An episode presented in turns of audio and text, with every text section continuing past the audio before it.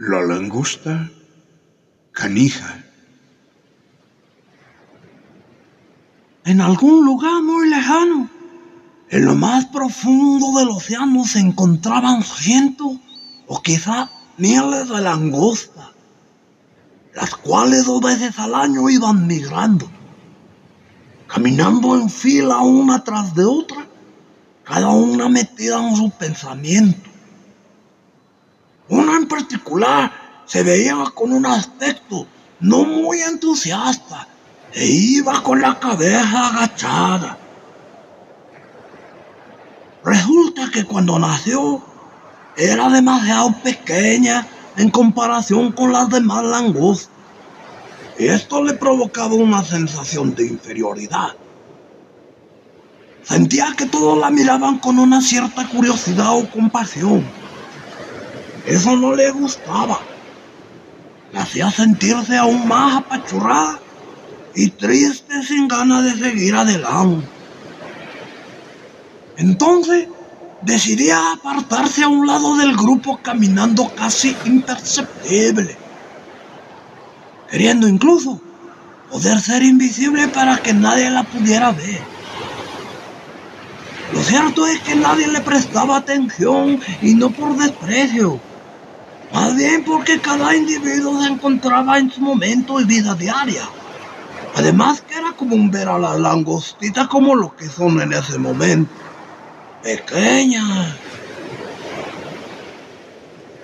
Con el paso del tiempo, esta amiguita observaba con mucha atención a las langostas mayores que iban mostrando su seguridad y liderazgo, soñando algún día llegar a ser igual a ella.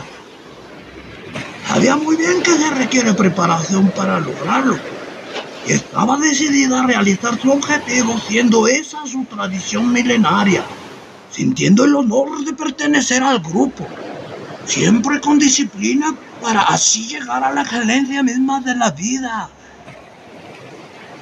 Eso le hacía sentir una fuerza interior que la animaba.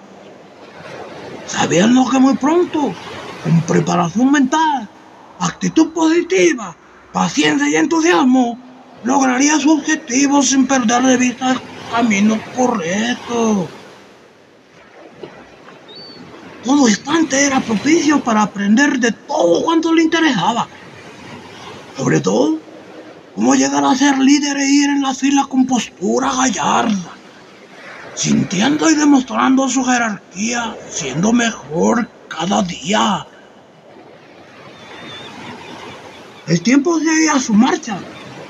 Transcurrieron algunos años y su tamaño también se incrementaba cada vez más adquiriendo poco a poco conocimiento, personalidad y seguridad en sí misma.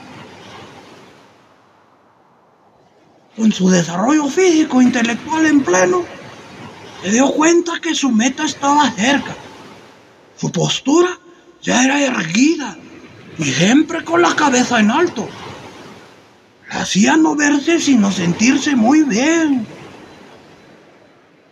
Toda esa preparación a lo largo de su desarrollo le hizo valorar cada instante. Sobre todo le enseñó a tener paciencia y humildad en su ser, sintiendo esa fuerza interior para lograr lo que se propuso desde un principio. Así fue como logró conseguir su sueño, o mejor dicho, su meta y objetivo en la vida, sin perder de vista lo que quería lograr, causándole gran satisfacción.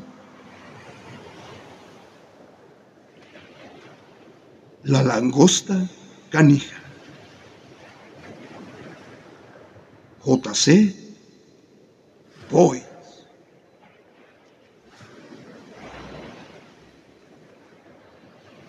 Hasta la próxima, amigo.